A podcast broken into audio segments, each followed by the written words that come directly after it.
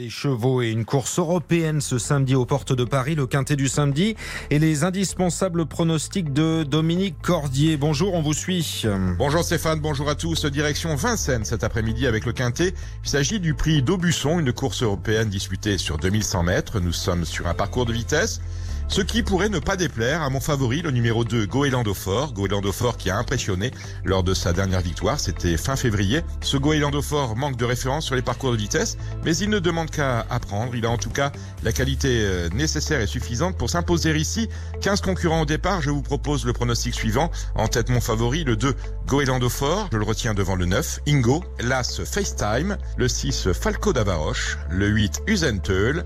Le 13, Vicky Laxmi. Et enfin le 11, Evita Madric, ce qui nous donne en chiffres le 2, le 9, l'As, le 6, le 8, le 13 et le 11. Le départ de la course est prévu à 15h15. Je vous retrouve Stéphane dans une heure avec ma dernière minute. Avec grand plaisir, Dominique Cordier. Vincennes, donc le quintet cet après-midi et bonne chance à tous les parieurs. Bon...